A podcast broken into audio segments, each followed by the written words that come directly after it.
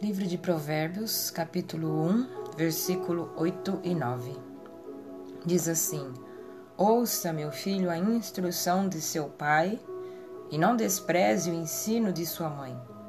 Eles serão um enfeite para sua cabeça, um adorno para o seu pescoço.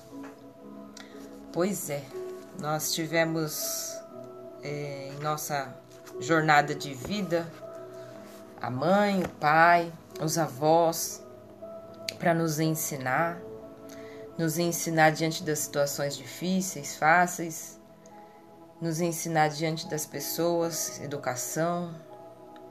E é impressionante como o, o ciclo dos nossos pais se repetem. Eu me lembro que quando quando criança, a minha mãe e a minha avó dizia para tomar cuidado com isso ou com aquilo. E, e naquela época, é, achando que eu sabia mais do que elas, eu achava que elas não estavam falando é, a coisa correta.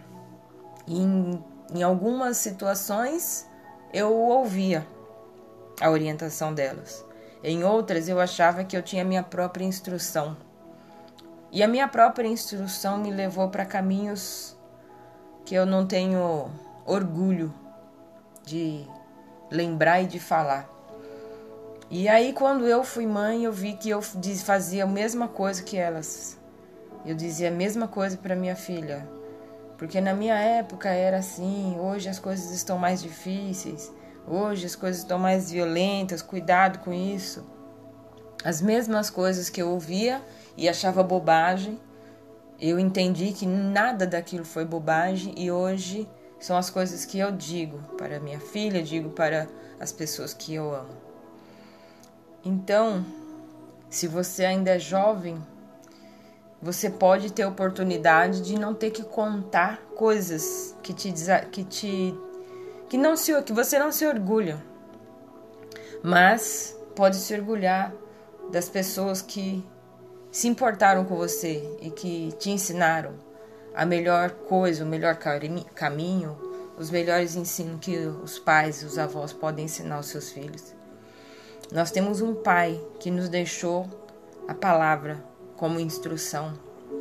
E se eu desprezar o ensino dos meus pais, e se eu desprezar o ensino da palavra, estarei por minha conta própria.